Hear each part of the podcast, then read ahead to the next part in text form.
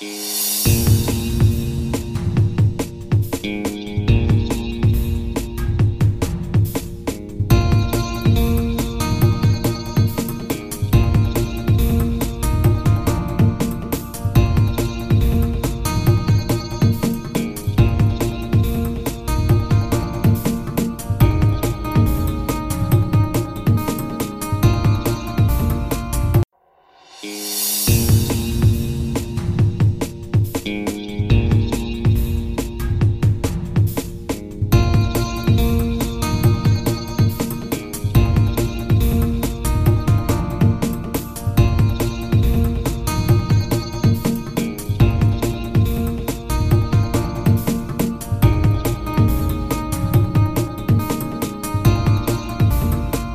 Hello，大家好，这里是听音辨位，我是脸男，我是杨。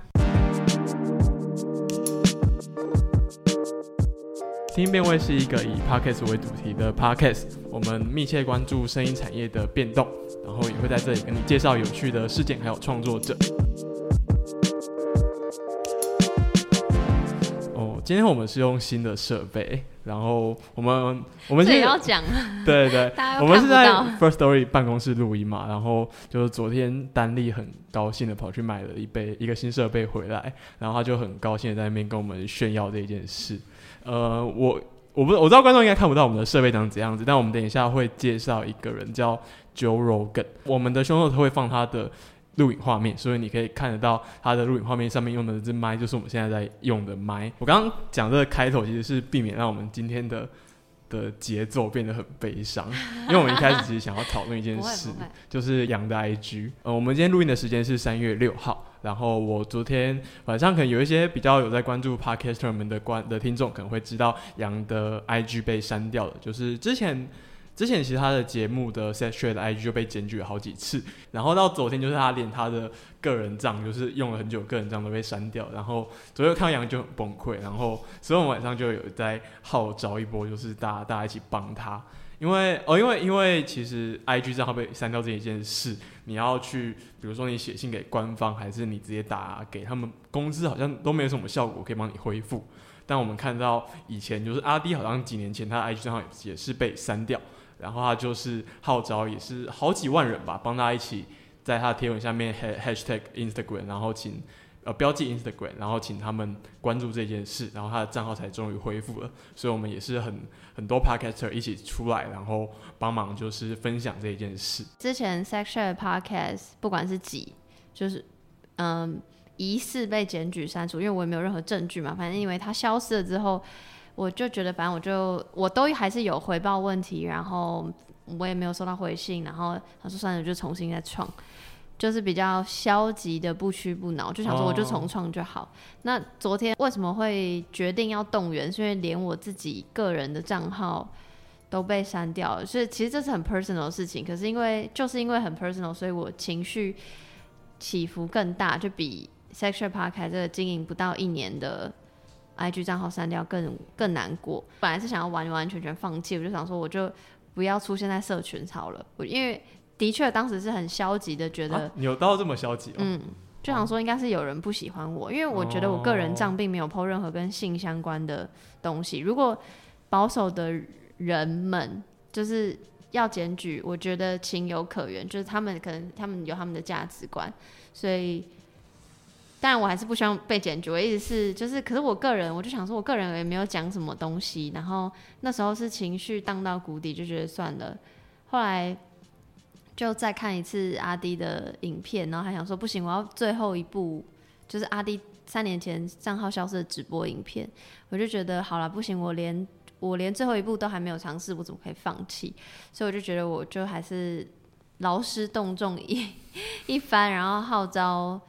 看到的人可以帮我 tag Instagram，然后感谢大家，因为从昨天晚上到现在我们录音的时间，就真的已经有超过我人数的四五倍的人。现在多少人哦？像四百多五百。就我早上起来看，好像两两三百左右。然后我就觉觉得就是就真的非常非常感谢大家，就是我是我万万没有想到，就我比较就不管账号回不回得来，我觉得我已经获得我超过我所想象的东西，然后。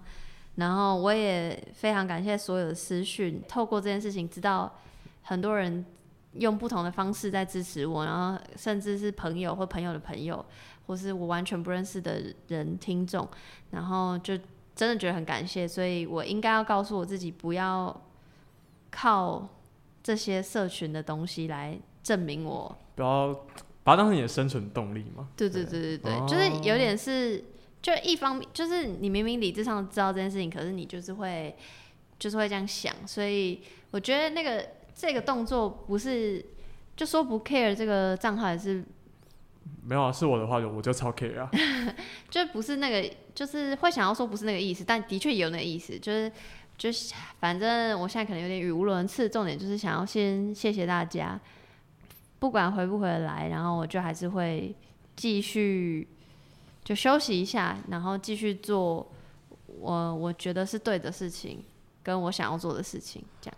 OK，早上在写这个我们节目的共笔，然后我就上面写说我们一开始要讨论这件事，他就问我说会不会觉得这件事情太私人了？然后我就跟他说不会，我觉得这是一件私人的事情，可是私人的事情也有公共公共的一面。对，就是我觉得，嗯，某种程度上就是还是要问说到底为什么会有人去检举这个账号吧。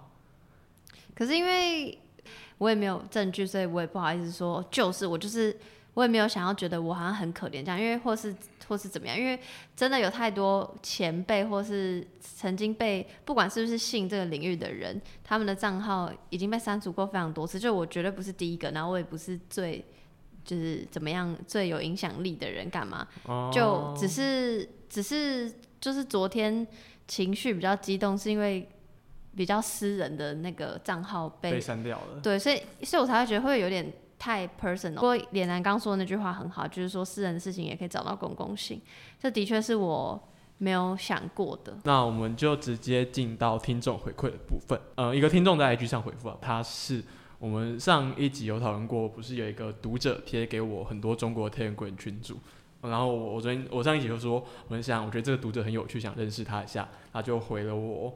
很长一串讯息，呃，大概四点。第一个是他想，他想看我们共笔，真的觉得我们是时候该准备放出去了。好，我们再讨论。对，再讨论。好，他很喜欢杨介绍人生百味那一段。下来的话就是他说，谢谢我们分享百年追求的独立之声，他让他没有错过吴瑞仁，因为他之前本来想要去参加吴瑞仁的演讲。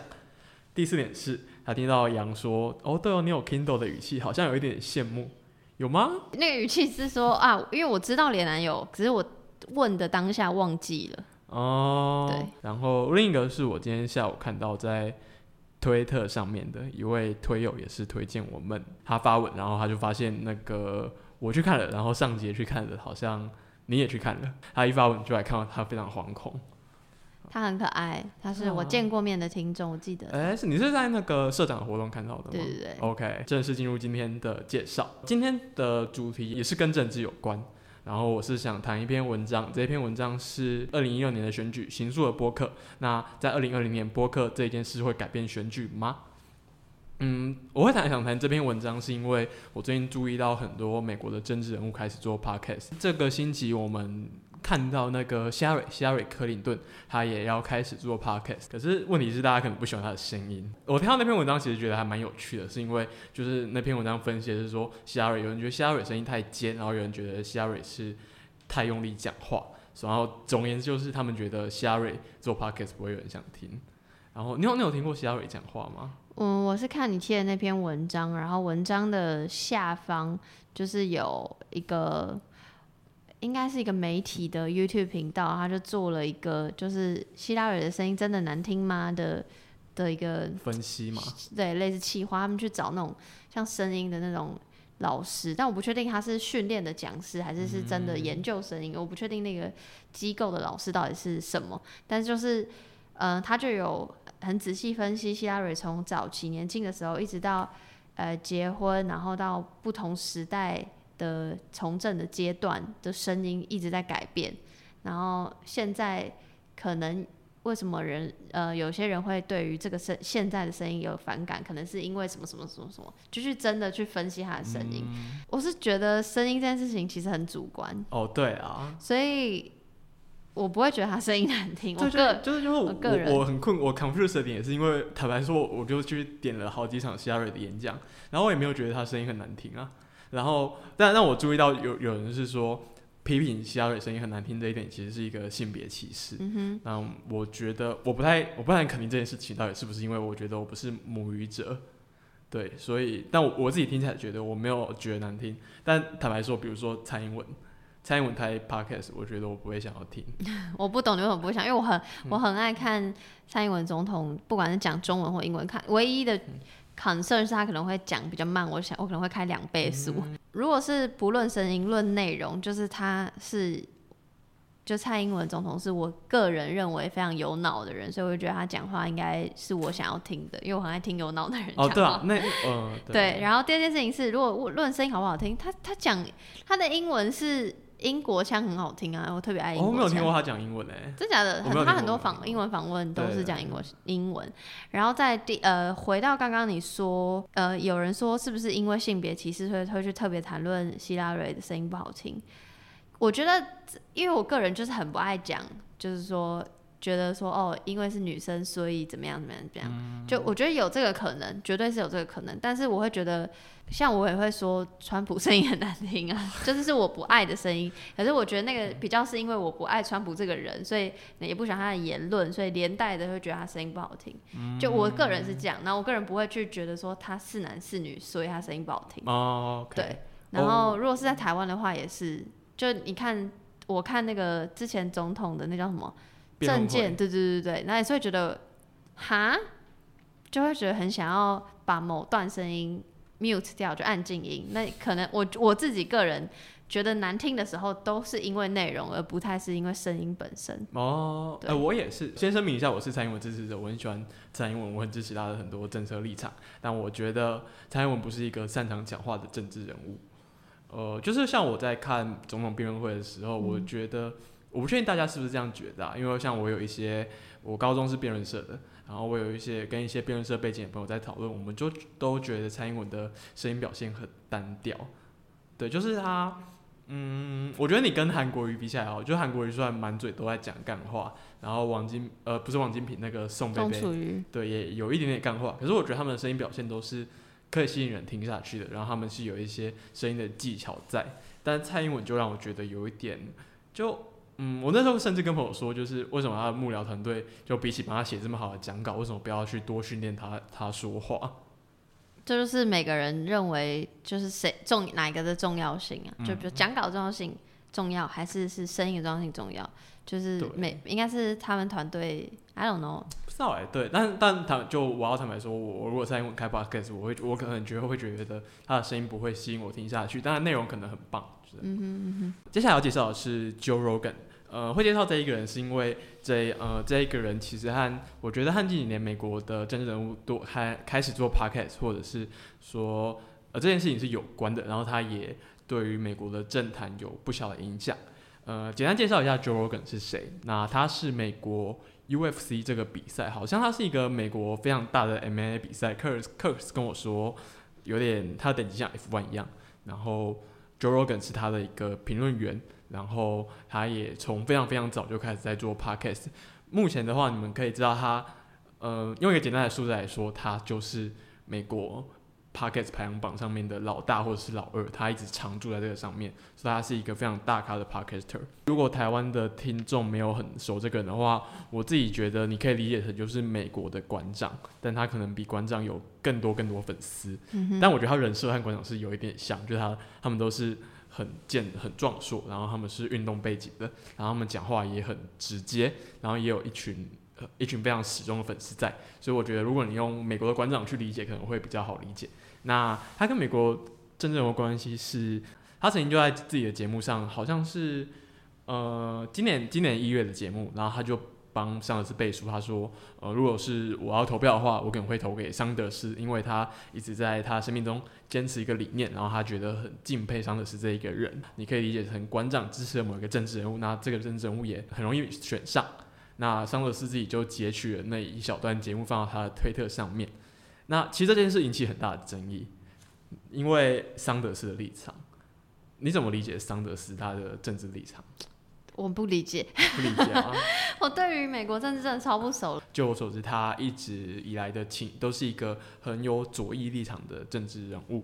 那像是他的在呃，他提过的像是比如说移民法案啊这样的立场，都会被看作是偏向左翼的政治人物。但就是因为这个立场，让他 Joe Rogan 支持他变得有点点尴尬。因为 Joe Rogan 以前发现发生过一个争议，就是恐跨性别的争议。呃，这个这个争议主要是这样子，就是。Joe Rogan 在他的节目上面评价过一个跨性别的运动员，我没有记错的话，应该是拳击手或者是 MMA 的选手。那那个选手他以前是生理男性，然后在他变就是变性成女性之后的，应该是两年左右，他就去参加 MMA 比赛，然后他呃在比赛里面就是获得胜利，然后好像也伤伤害了他的对手吧。那 j o r g a n 的评价就是他觉得。这个人根本不应该参赛，他觉得这位就是他就是男的，他怎么可以参赛？那这一句话就引起了很大的，嗯，很大的反应啊！就是很多人觉得说，你就是 Joe 感觉他在恐恐跨性别啊，你怎么可以这样羞辱一个跨性别者？因为因为坦白说，你说一个跨性别者，一位男跨女跨性别者，你称呼他是先生，或者是说你觉得你不同，你否认他的性别，那其实是一个很大的羞辱。那 Jorgen 其实后来也有出来反驳，是说他他没有反对跨性别的运动员，他觉得他支持这件事情，但是他觉得应该要考量到这一个运动中的危险性，他觉得他是在谴责这一点。你觉得跨性别应该就是他在运动上面是一个怎样的状况？其实我对于跨性别者还没有很研究深入，然后之后也会想要去探究，因为我记得在前阵子我的同温层算同温层嘛，我的社群上，呃，有呃一些讨论在关于女性主义的排跨，排跨就排斥跨性别者，然后因为前因后果，一是前因后果我不是很理解，我不是我不是很确定为什么突然会开始有这个讨论，二是我对于不管所谓女性主义这整个名词跟跨性别这整个所谓的名词性的定义，我都没有很有全然的理解，所以我没有任何的分享的动作或怎么样，就稍微这样看一下。然后今天你呃，我们在 round down 里又我就看到你贴的文章嘛，我看到脸男贴给我文章，然后再去回想到之前看的那些讨论，比较像是就是生理性别跟。社会性别跟心理性别，就这么多的事情组合在一起，然后这很这，我觉得这真的是需要不断的讨论，然后没有一个正确，没有一个最正所谓最正确或最让大家都开心的一个结论。可是必须要有一个结论。我说，比如说假设运动的规则，因为像脸男贴给我的一篇文章，我们会发 show no，然后就有说，就是可能。嗯，国际奥林匹克委员会有特别针对跨性别者的宣告为女性有一些规定，然后可能是因为身体的反应等等，对于运动这件事情会有影响。那这些就完全不是我们我这种门外汉或是真的已经研究性别很久的人会懂的事情。我是我自己是这样觉得。我看那个规定，我觉得好好神秘哦。就他他的我我理解为像是说他的评价你到底是不是跨性别女性的运动员可以参赛标准是看你的睾固酮这个这个什么激素的含量，然后他是看你就是不管你是男跨女或者呃如果你是男跨女的话，你的睾固酮不能高于某一个量，你才能比赛。然后我觉得这有一个很吊，我看到一个吊诡案例是有一位他一直都是生理女的选手。然后他要参加田径比赛，但他的睾固酮含量高于那个值，所以他就不能比赛。呃，也就是说，他其实就是说，他不是你用你的什么生理性别、心理性别来决定，他是说你的睾固睾固酮含量多少，你就是男就是女的。我个人认为，不是规定就是正确的，只是这个圈子就是有这样的规定，然后所以需要大家持续的讨论，不管是哪个圈子的各种性别。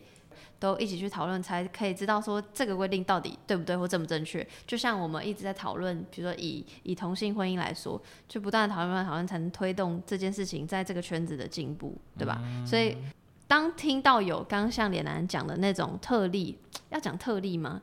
就是因为每个人的那个身体激素本来就是会会有差，绝对会。我连不是我，我完全没学过医什么我一定知道，我会一定会随着我，要不就我的年龄，要不就我的生活饮食或我基因，或者我各种，你知道都一定会变嘛。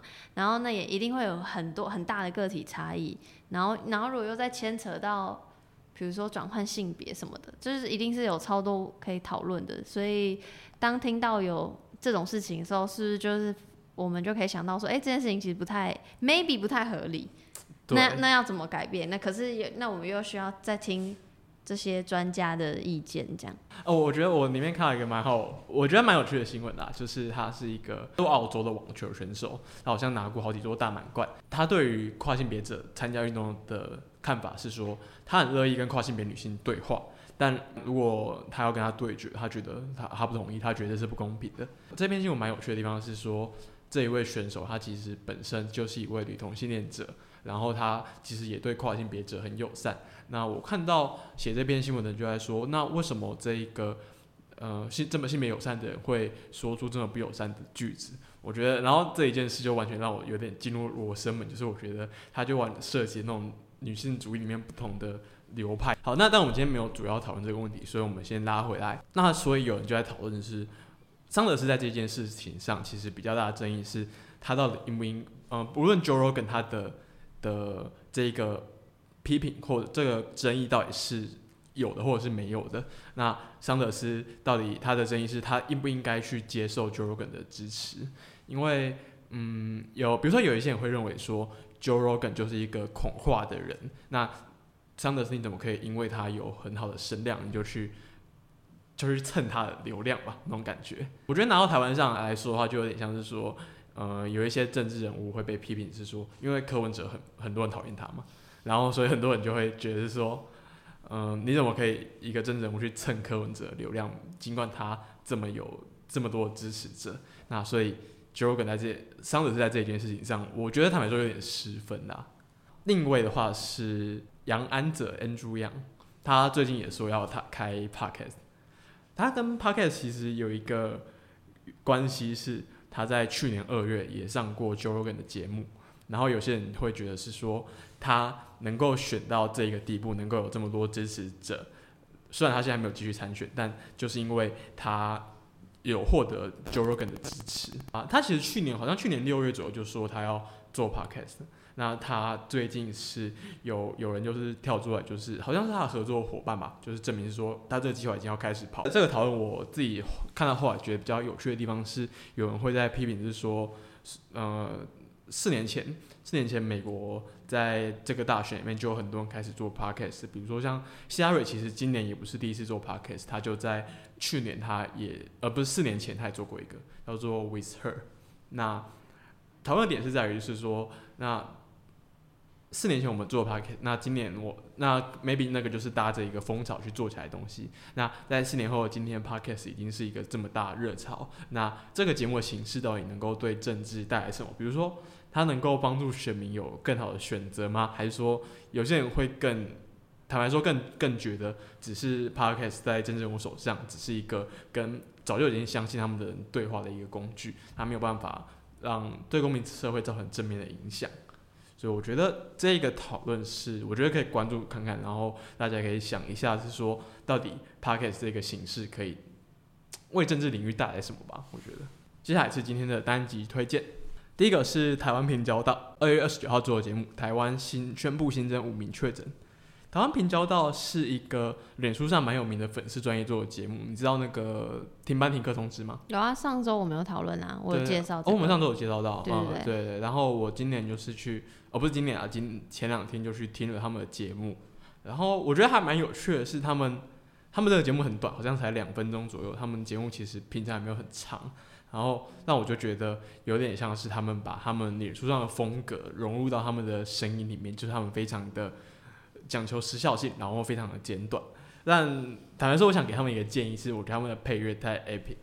啊，我以为这是因为我看到 rundown 你写配，就你写你的 note 写配乐太 epic，我以为是是 compliment，我以为是称赞。不是不是，我我我觉得我我如果如果他们听得到的话，我想要就是不要那么 epic。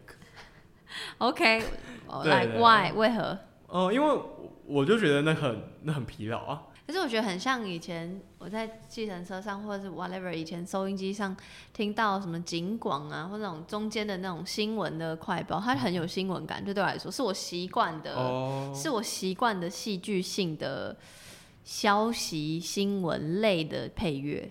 嗯，我觉得，我觉得我我知道你说的意思，但我觉得那个差别是，比如说警警广或者是什么中广新闻网，他们可能一开始都会有个 epic 的配乐，但它的时间比例可能是 epic 配乐十秒，然后接下来就就没有配乐，然后讲话，然后再配乐收尾。你说它很满就是？对，它它它很满，它整整两分钟里面完全都是 epic 配乐。我记得是两，还还换了一个，就是他们总共有两个很 epic 的配乐。我觉得太就 too much 啊。好，OK。下一个的话是三月一号海螺电台做的节目，他们嗯，他们这个好像是一个，其实他们是一个计划的一部分，他们。在它叫《利器 X 播客计划》第二季的第一集，因为他们其实在这个计划第一季，他们就是用文字的形式采访很多中国的 Podcaster。那今这一次来到第二季，他们访的第一个是《无业游民》这个节目，标题叫做《我们是开小差的无业游民》。这个戏有点像是在谈论说，他们问这些主持人：“你做节目的理念是什么？你为什么会开始开始做这一些节目？”所以我觉得。呃，身为一个 podcaster，我我还这对我来说有蛮多帮助的。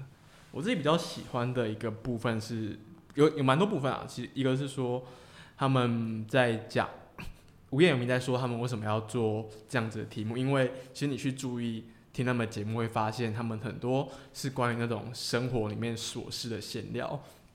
像他们最近就有聊到是说那个新冠状病毒就困在家里不能出去，他们做什么菜。然后做他一些小技巧之类的，那他们就海螺电台就问他们说，为什么你们想做这样子的节目？那他们的回答是像是说，他们觉得他们都在关注一些很私人的点，比如说就是被关在家里啊，或者是职业的问题啊，真的。但他们觉得这种谈话是重要，因为就像我们刚刚说的，私人的东西其实是有一定的公共性在的，因为你去看，嗯，你去看每一个人的私人，其实都可以连接到一个大时代底下的一个问题。我觉得这一点我蛮喜欢。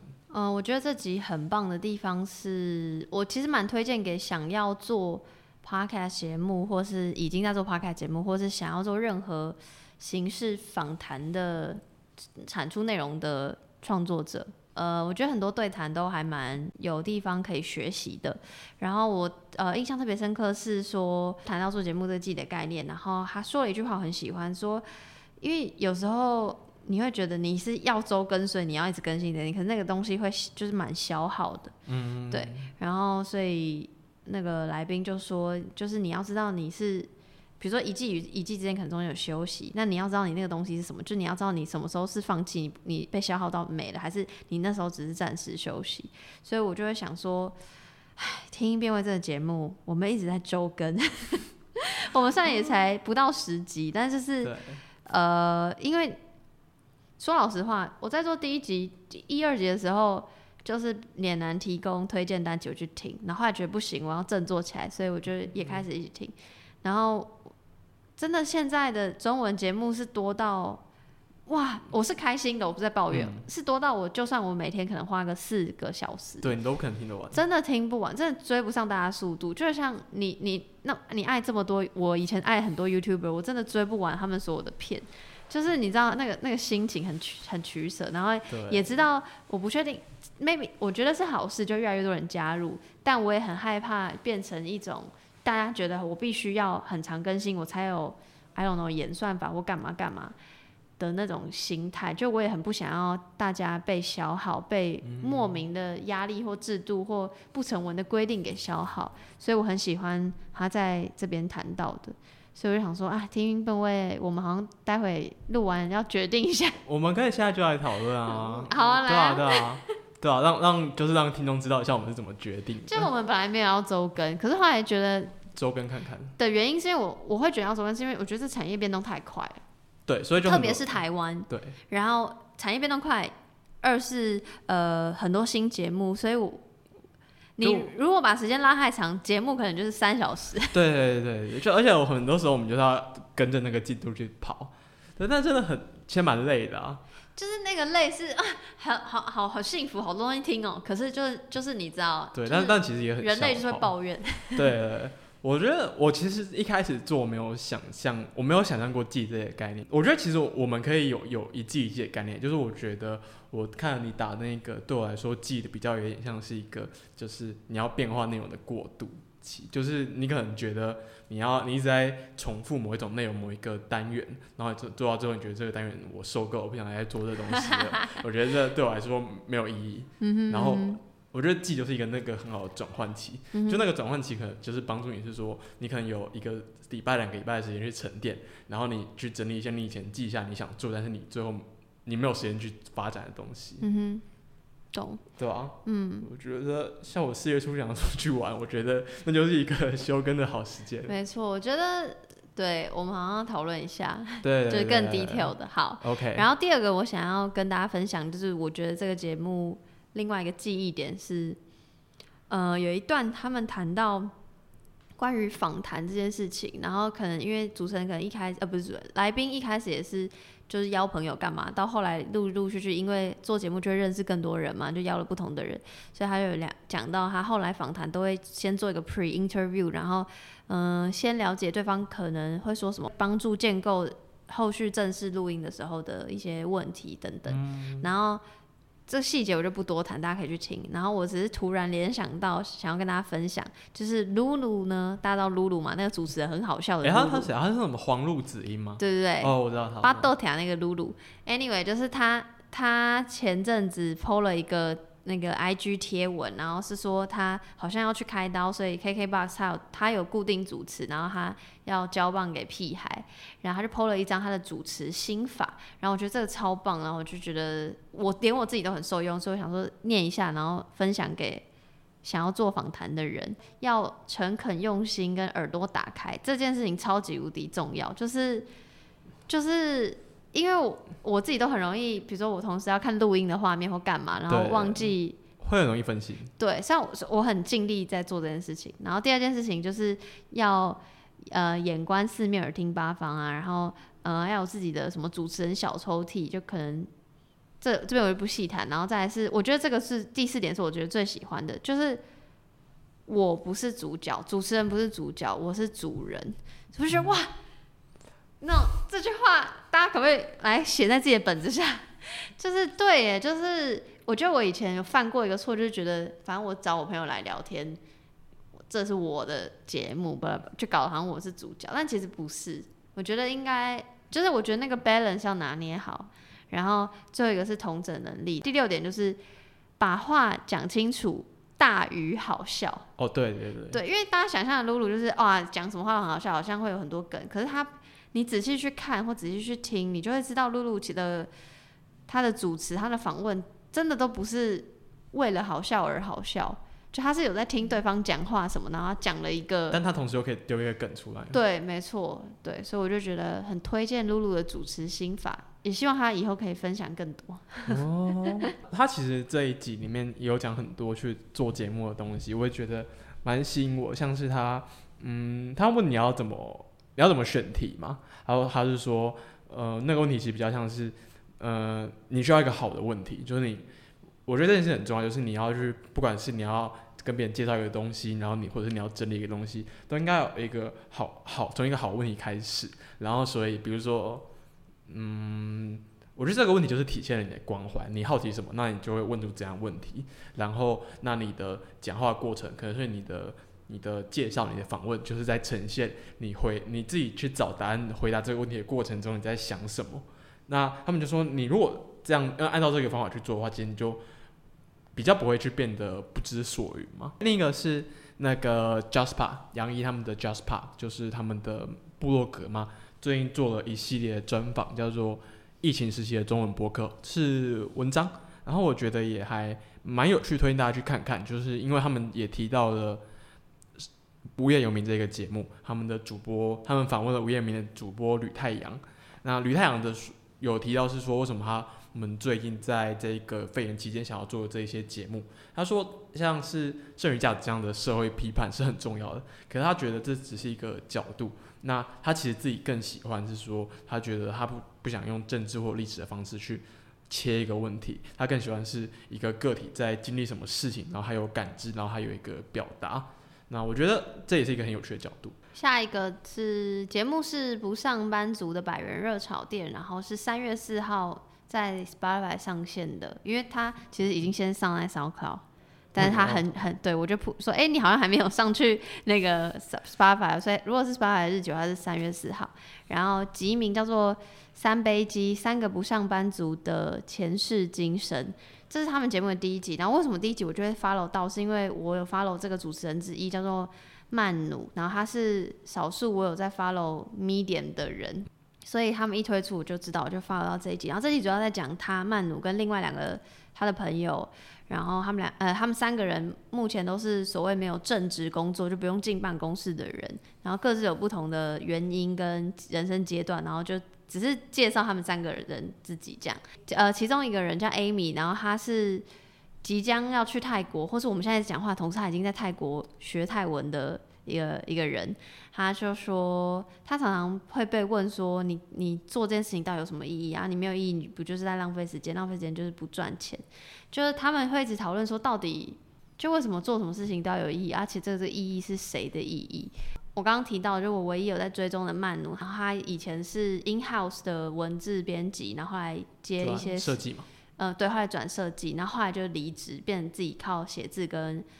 呃，设计结案，他的 media 很有趣，就是他会完完全全的在分析自己是不是真的这样宅在家里写字跟接设计可以可以够付房租，或是够付他其他所有生活费。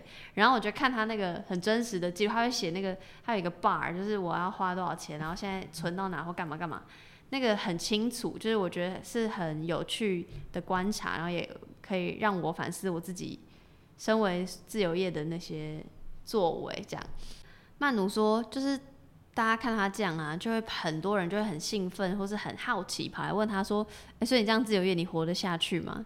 大家都是也很，大家也都很想要离职嘛。可是，一听到他说不行哦，很苦啊，大家就又又又还是继续做着上班族的工作，所以就让我想到，呃，那个日剧《月薪娇妻》，或是有人叫呃。逃避虽可耻但有用。这个日剧里面有讲到，就是工作的一半是由无可奈何所组成，另外一半就是归心似箭的心情。就是他工作好像都很痛苦，然后就 echo 到曼努在他的 Medium 的自我介绍文章，就一直在思考说，到底为什么我们要工作？明明就是这么厌世、这么苦，然后大家都觉得不好玩，可是大家就是好好像啊，工作就要赚钱啊，啊不不然怎么活？怎么吃饭？这样，就我们觉得好像这是一个。这是一个设定值，就好像我以前也是在还没有自由业之前就觉得啊，人就是要工作啊，毕业就是要找工作。对，就是我没有觉得我有其他选项的可能。他的自我介绍文章就是我，呃，当时突然没有工作的那个心情，就我没有想过有一天我居然也可以，虽然一跟他说一样，就是不是没有到赚非常多钱，可能还是很苦苦的，但是。目前还算活得下去嘛？就是会去思考说，所以到底我们人为什么要工作？然后就是为什么我们好像接受这样的预设值？也就是为什么我们要接受这样的 default，觉得反正就是要上班啊，上班然后下班，然后再上班，就不断的重复循环，然后一直到退休，只是为了退休后可以发懒待在家之类的。就是这件事情是我一直一直这一年来一直在思考的，这样。刚刚在看他的博格，他的 media，然后我觉得蛮酷的，就他有一个，就你刚刚说那个那个 bar 嘛，就他有一个，他们好像每个月想要赚多少钱，对，我我算一下，应该好像是四万左右嘛？还是我不知道多少，然后他就有一个达成率，就是我这个月我我目标多少钱，然后达成率是，比如说二月好像是四十二四十二趴，嗯，然后我是觉得蛮蛮酷的，就是他比如说什么，他他还会算一些什么精选数字，就是他写 blog 文章，然后这个月话得到多少的收益。就他会非常认真分析自己的收益，就是我就觉得像像大家会觉得说两个预设，一个预设是人就是要工作，人就是要有正职工作，就是要进办公室，收入稳定的工作。然后二是收入是一件不能被公开的事情。然后曼努就是完全跳脱我我的这个思考框架跟迷失，所以我就很喜欢追他的迷点，因为他的迷点其实也没有什么特别。哇，这样讲他会生气。就是你知道他他就是一个他只是在记录自己生活，可是我却有所可是很吸引人。对对对，就他不会给你是什么实在家工作实用小心法，他不会给你这种东西。对对对，他没有想要 push 别人都辞职，对，他也没有觉得这就是正解，但是他就只是记一下他自己。没错没错没错，对。然后我觉得就是一直在思考人为什么要工作，就可以顺道接下来介绍我下一个想要介绍的节目。OK，嗯，这个节目叫做《冒牌者症候群》，No，就是那个日文的的下班时间。然后日期是三月四号。然后集名叫做《三十岁失业快一年：从一象限到 S 象限的人生》。然后在整介绍这节目之前，我必须先说。这集也是他们的第一集，那为什么会知道？是因为主持人跟第一集的来宾都是我的前同事，然后他们都是非常厉害的人，然后所以这个这这节目也是。在讲跟工作相关呢，让我有很多反思。然后这主持人叫把度，然后他先解释他自己为什么想要开始这个 podcast，然后他又说他常常觉得自己在职场上，不管是因为他也是不断转职，然后就不适任啊，觉得很觉得自己很没有能力，或很怕没有能力的这个状况被拆穿，然后我觉得哇，深有同感。那这个东西叫做什么？其实就是节目名字叫《冒牌者症候群》。其实我不知道有这个名字，我也是因为这个节目才知道这个名字。我我有蛮早就知道哎，这个还蛮有名的。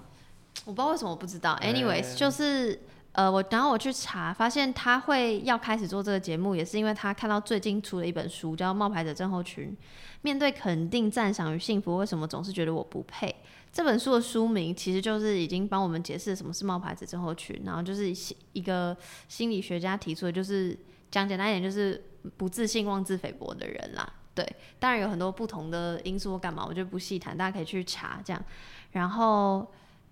再讲到吉名，就是节目节目名已经解释嘛，它吉名就是一象限到 S 象限，一是那个英文的 elephant 的那个一，那这就是什么呢？就是很有名的一本讲财务的书，叫那个《富爸爸穷爸爸》，它里面有讲到，就是世界上有四四种象限的人，一就是 employee，就是员工，然后 S 就是 self employee，就是自自雇者嘛，就可以自自给自足的人。B 呢是 business owner，就是你通常是老板，你就雇佣人来帮你，然后用人来赚你的钱。然后第四个资本家吗？对，然后呃嗯，资本家资本家会说第四个，第四个是 I investor，就是他用钱来赚钱，他是投资者。对，所以通常都是这四个象征。然后绝大多数的人都是一嘛，employee。嗯。那呃这集主要是在介绍来宾 Benson。他从一象限到 S 象限的人生，就他也跟我同时期没有工作了之后，怎么样从受雇者变成自雇者，就 self employee 的这个过程跟心理的一些呃想法上，对对对，冒牌者症候群，嗯哼，就我会知道这个词，是因为我还好像蛮多朋友有这种冒牌者症候群的。我就是冒牌者症候群啊！对对对，那那你，但我觉得我不是，因为我今天就我就听完了，然后还特别去留言说好棒，我好喜欢。然后我就说，他就说他想要再跟我讨，因为我就介绍他去 Podcast Club 里面去留言，去去介绍自己。嗯，然后他就说哇，这个社团很很有很有用，他就他还不知道这个社团，他说他想要再跟我请教一些关于 Podcast Podcaster 的事情。我说不行不行，我很废，我就是冒牌。你就是冒牌者啊！他我就说我是冒牌者，我不是冒牌者郑候群，我是冒牌者本人。哇！就是，哦，我还是很常会觉得我不配。我知道这件事情，我理解这件事情，我也觉得我要一直进步跟改进，但我还是有很大的成分觉得我这个倾向这样。嗯，对啊，因为其实我就是我也大概理解一下，就是。像我自己是没有这样这种心理状态的人啊，那我蛮多朋友有的。然后我我就觉得，因为像你贴的冒牌者生活学，它的定义是说他们会把自己的成就觉得自己只是运气好，然后真的是运气好，没有这个实力，就会一直说我何德何能，真的很不好意思。可是我就我就觉得，我就很想呼吁大家不要这样想，因为你想想看，世界上有这么多那种喜欢跟你讲说哦，我的成功经验是什么，然后我怎么会走到这个地步的人，他们就真的只是运气好啊。他们我觉得很多。就很多人会想跟你就是传教，是说我会有这样今天的成就，是因为我很努力，我很聪明。但是我觉得很多其实都没有，就只是他们刚运气好，他们就站在一个风口浪尖上，他们做什么都会成功。哇，好敢讲！我觉得很多人都这样啊，所以我真的觉得，你看世界上这么多，就是只是运气好的人都可以活这么理直气壮，那我就觉得大家都一起来活得理直气壮就好了。好，那这是这是蛮大的坎，我觉得。对啊，就是还是嗯嗯，我觉得可以是可以这样去思考，就是就想说大家大家其实都是冒牌者嘛。嗯哼。好，我那我就提点一下，我觉得里面讲到的很呃很很值得分享的点。第一个是 Benson 有提，来宾 Benson 有提到，就是他刚开始失业的时候想说怎么办？我是不是要继续待在同样的圈子、同样的产业？因为他才有过去的 reference 嘛，就是履历上，还是我要出国念书？因为他就觉得如果跳到别的产业，大家也不 care，可能会不 care 他是谁。就是他觉得要有一个所谓 global certificate，就是比如说，哦，你是之前在 Google 工作的人，所以大家会用这个来认定他，会认可这个人。就是他在想说有什么经历是大家都可以认可，然后是在各个产业间都成立的。然后可是他逐渐放下这个想法。那大家细节可以再去听。那我自己中间的呃反听节目听到节目的想法是说，其实还蛮无奈，就不管是。找工作也好，还是怎么样，就是好像所谓认可都是要看学历、经历，看你过去待的公司，然后看要不看你社群数字，看你的这种外在条件，就觉得这是事实。就是我只觉得很无奈，我必须说，这个所谓就是就我们怎么会一直在寻找这种外在的东西去证明你的价值？对。怎么办？我会一直讲重复一样的话。不会啊，不会啊。所以，但你是说，你觉得你你会想象，如果有一个有一个社会，然后他们决定一个人，比如说他要做到哪，他应该在什么位置，他应该有什么职业，不是按照这些的社会是什么样子？你觉得？你说，我觉得会变怎么样？我不知道。可是，我觉得应该说，可是我刚刚脑袋突然冒出来一个问题。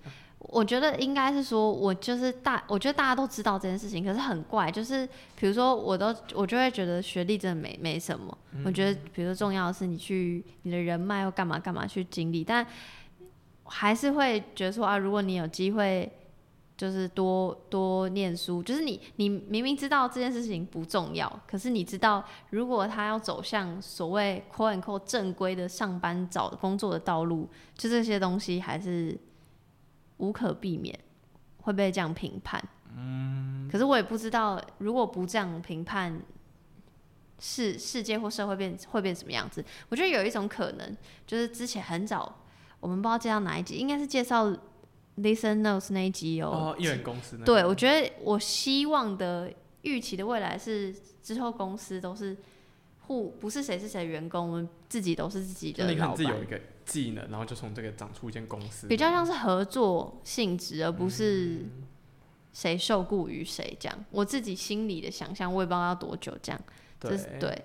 然后另外一个点是我一直在检讨，就是呃，as a freelancer，真的要有非常十足的自律，才有办法，不管是财务自由也好，或是就是各种自由都好。然后 Benson 就讲说，就是。你没有公司，没有上司帮你定 KPI，没有各种 deadline，你就是你自己职涯的 PM，就是你要知道你什么时间要做什么事情，然后你也不能觉得说我现在就是着眼于眼前的事情，然后你没有目标去做，因为这样你可能会花太多时间在你自己喜欢的事情上。然后我来说就可能是 Podcast，因为 Podcast 没有赚钱嘛，但我可能花很十倍的时间，但我只花。maybe 一半的时间去做可以赚钱的事情，呃，因为赚钱，所以我必须去做事之类的。就是的确这件事情是有点就吊诡，就是人就是这样，就是人就是会投入自己心力，会想要去做自己喜欢的事情。然后他觉得，所以定好目标是很重要的事情，然后要有很很相对好一点的自我校正跟自我反省的能力。就你要不你有目标了之后，你还要不断的去校正你前往那个目标的轨道跟方式，这样子。我最最近觉得时间管理很重要，哎，就是我最近，因为我最近就发现我。可是我觉得你大四就这样子，你真的很了不起。我大四还耍废，莫莫吹捧。没有，就是我最近最近就觉得事情越来越多，然后就就是在急急迫切觉得我需要一个好的时间管理工具，所以我最近在学用那个 Trello。哦，对，就让我觉得我头头痘也很痛。后来主持人把度就问 Benson 说：“那你有什么指标可以证明你现在在 S 象限过得比之前在一象限比更好？”过得更好。对。然后他就说：“其实就是两个指标，第一个指标就是收入有没有更高，第二个指标就是有没有过得更开心。”他讲了一句话，就是说：“你有没有活出自己的想象，然后在这个属于这个强项的赛道上赚钱？”然后说老实话，我现在赚的比以前少非常多，但是我很开心。虽然我还是会抱怨说好忙好累，可是比以前开心。所以我觉得这指标比较像是这是 Benson 的指标。然后我觉得每个人可以有每个人不同的选择跟指标，就是那个指标是什么？我觉得就又回到刚刚前面那个不上班族的百元热炒店讲的，就是。就大家就会问说你做这有什么意义？可是大家在问你这句话的时候，就说啊，你为什么要辞职？为什么要决定？他们就是在用自己的指标衡量。对，就是那个意义跟那个指标，就是用自己的东西，然后加注在别人身上，就好像。比如说我现在这样，然后可能我爸妈就问我说：“哎，所以什么？你休息？嗯，你要休息到什么时候？”对他们而言，我现在这个阶段是休息，而不是这就是另外一种形式的工作。对，所以那个意义跟那个指标到底是什么？然后是谁的指标？谁的意义？然后是谁给的？就是那个东西是我在听这两集的时候一直在想的事情。我觉得最后的 ending 是那个把度他讲的蛮好。他说他他。他说：“每个人都有自己适合的方向跟道路，也不是说觉得要所有人都从一象限一直到 S 象限。但不管你是受雇者还是自雇者，应该都可以去思考说，你可以为你这个 title 带来什么价值。我觉得 title 可能又回到刚讲，就是那个 title，不管是你公司的职衔 title，或是假设你是自己一个人就自雇者，你可能比如说你说你是 bell podcaster 或是 blogger，就你。”给予自己一个这样的设定，因为那个设定是你设定的嘛，所以你要为你这个自己的设定带来什么价值，就是相当于你就是存在的意义是什么。所以就又继续 echo，继续 echo 到没错，顶加就是我觉得就是你，因为我很喜欢听嗯关于思考人生未来或是工作的东西，即便我现在没有所谓正职工作。你讲，你这这是两集都在推这个哎，对对，显现出你超级迷惘，没错。就是迷惘的时候才会听，所以迷惘的时候就怎么办？听顶家。OK OK，帮他们夜配，那他们要不要夜配？保付我们夜配？呃，有听到吗？啊，顶家。下一个是尼尔喝牛奶，三月五号。呃，标题是 EP 三十九，是谁还在用扑浪？哦，这集我真的是深得我心，因为啊，他其实我我不知道听众知不知道，就是扑浪是 Block 台湾的一个社群媒体。然后泽宇这一集其实就是在介绍普浪这个社群，它很独特的社群文化。呃，主要是尼尔和我飞他们在讲说，他们觉得他们很喜欢的地方，还有这个文化有什么特色。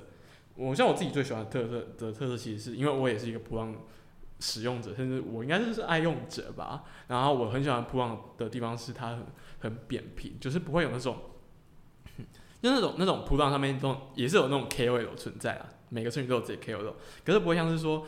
大家都会很去很有一些，我觉得有一些社群里面会有那种粉丝很喜欢去膜拜 KOL，然后觉得就是哦 KOL 回我留言我好开心。他们普浪上面比较少这样的状况，就是虽然有 KOL 在，但是他们就基本上是很平等的在互动的。然后这个社群，因为其实我觉得在里面的人没有那么多，因为他们兴趣其实都蛮像，都是宅宅。然后可能会喜欢看电影，喜欢看小说。然后，但这个社群很小，它非常有凝聚力，就是我觉得非常吸引我的一个点。就比如说，你可能是你可能你就是一个 nobody，但是你今天讲了一个不错的评论，然后你可能就是真的是一时间被转发，然后大家都来在你这边讨论。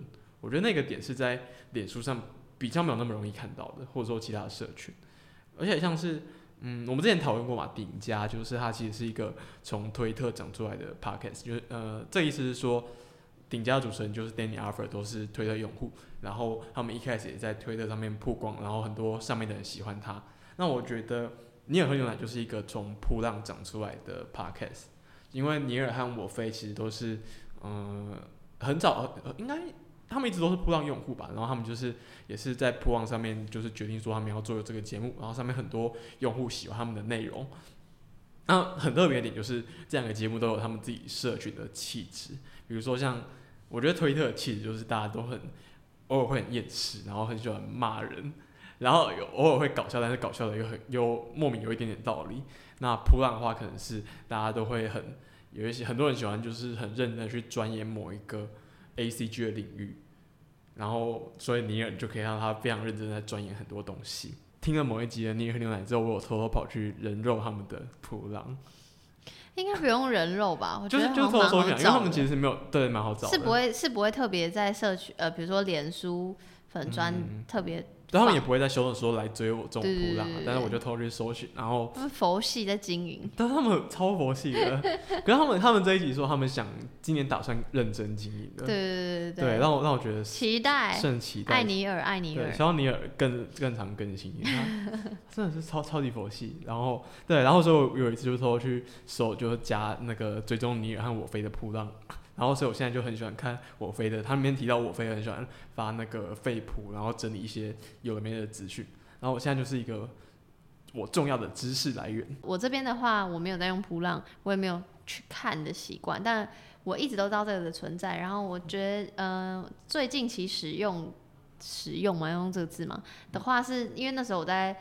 研究呃跟性相关的漫画，然后就有人推荐我看狒狒子的充气大冒险。啊，我知道，我知道。所以就是在铺浪上找到。那后来他的确还有其他管道，其实可以看得到。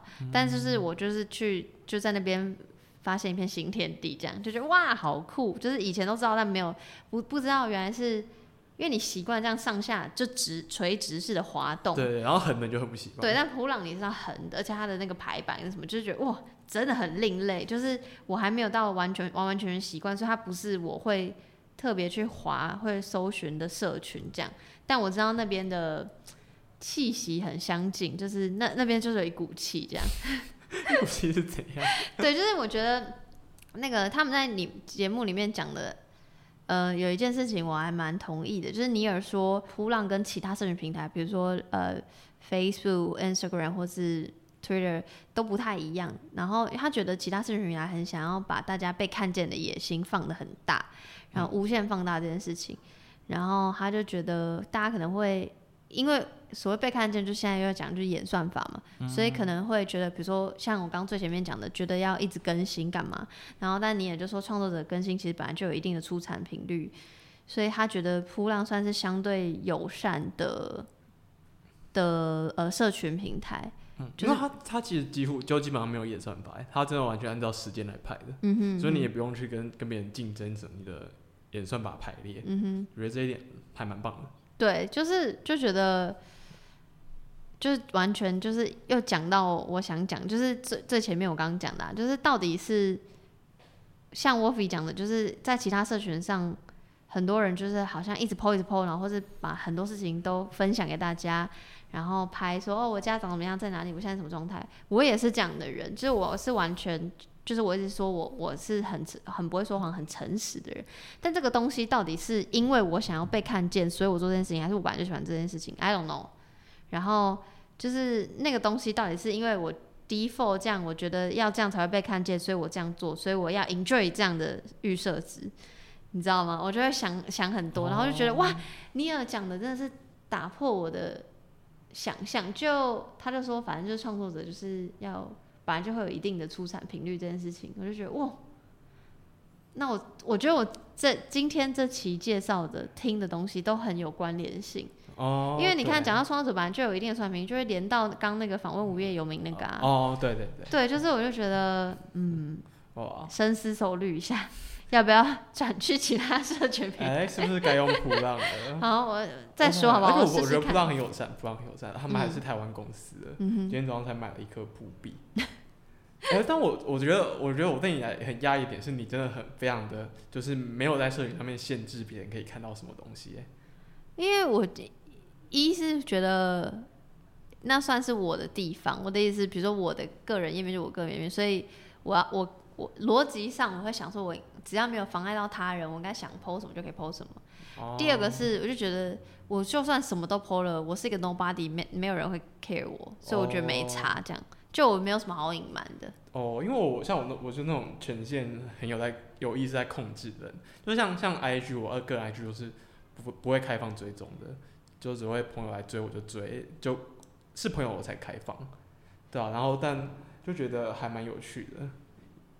可能是因为我就觉得我很表，哎，不行，这样好像在骂你。因为我说我刚本来想说，因为我觉得我很表里如一，所以我没有什么好，你知道什么？好隐瞒。对，就是，但也不是那个意思。可我我觉得是这样啊，就是每，我觉得那是每个人隐私的界限啦。有些东西是不能让别人知道，但对对对对，比较那个界限比较别人看不到。对我就是面对面的时候，蛮就是如果很多人，我可能会害羞害怕干嘛，但其实我很觉得我没。就是没有怎么样，我就是一个 nobody，只是想要 share，或是你要不要看都无所谓。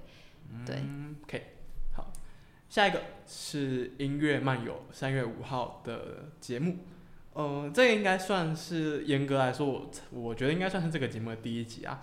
它其实是我们之前我之前在 IG 上面介绍过的 M，他的呃，他以前在 First Story 上面其实做了很久的节目。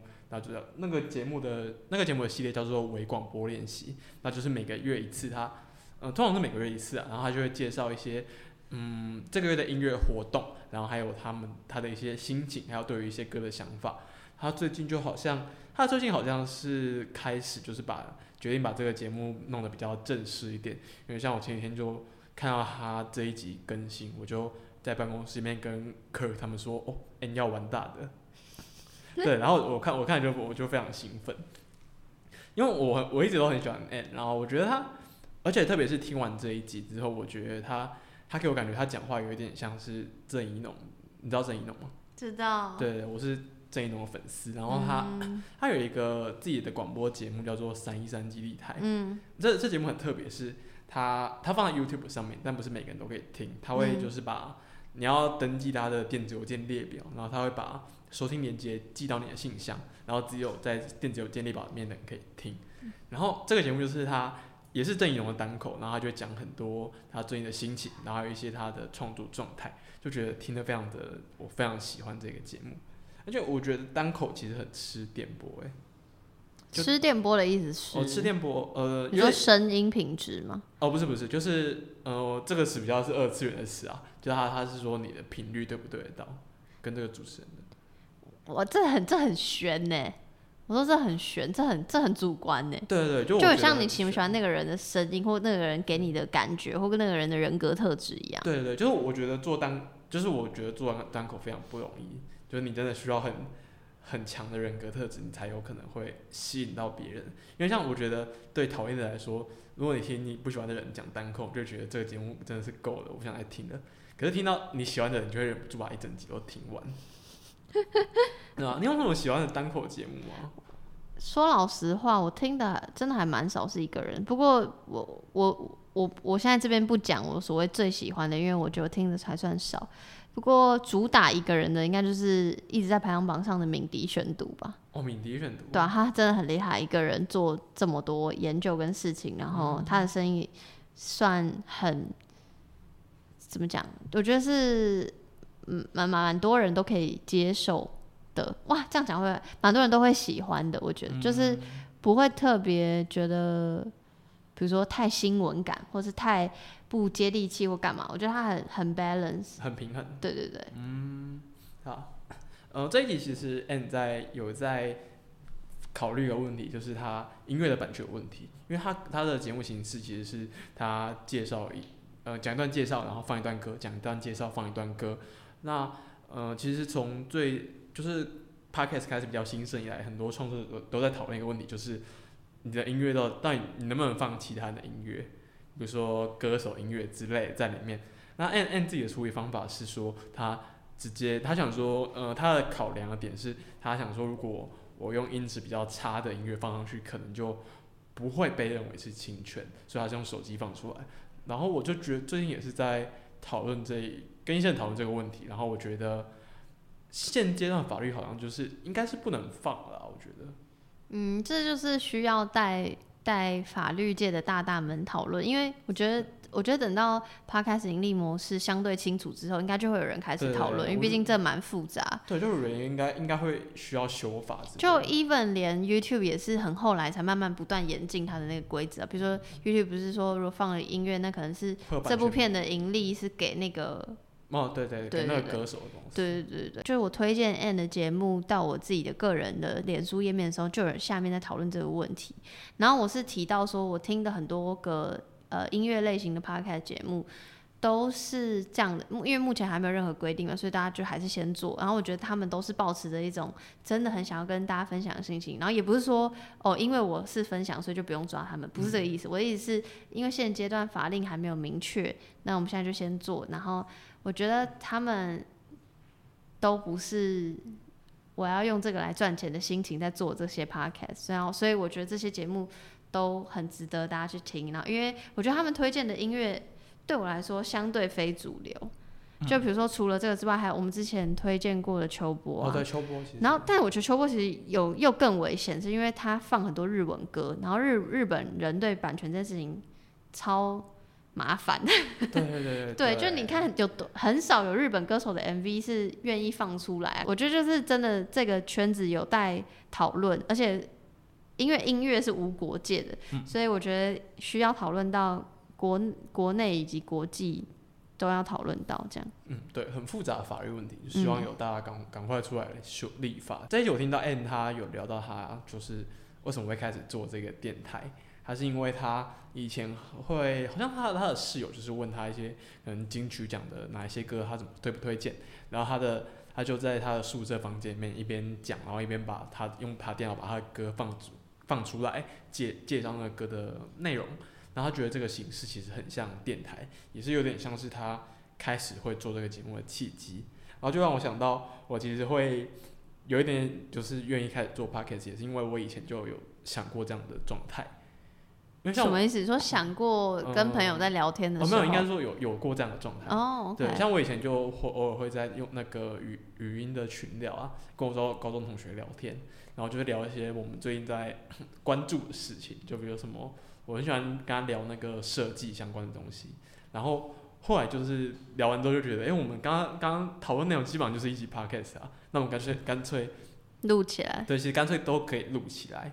但因为我跟他那个朋友就是也没有很多时间在一起准备，所以也没有没办法。然后像我以前也做过，跟我我还跟我朋友一起开过直播，然后就回答那个我们收到的匿名提问箱。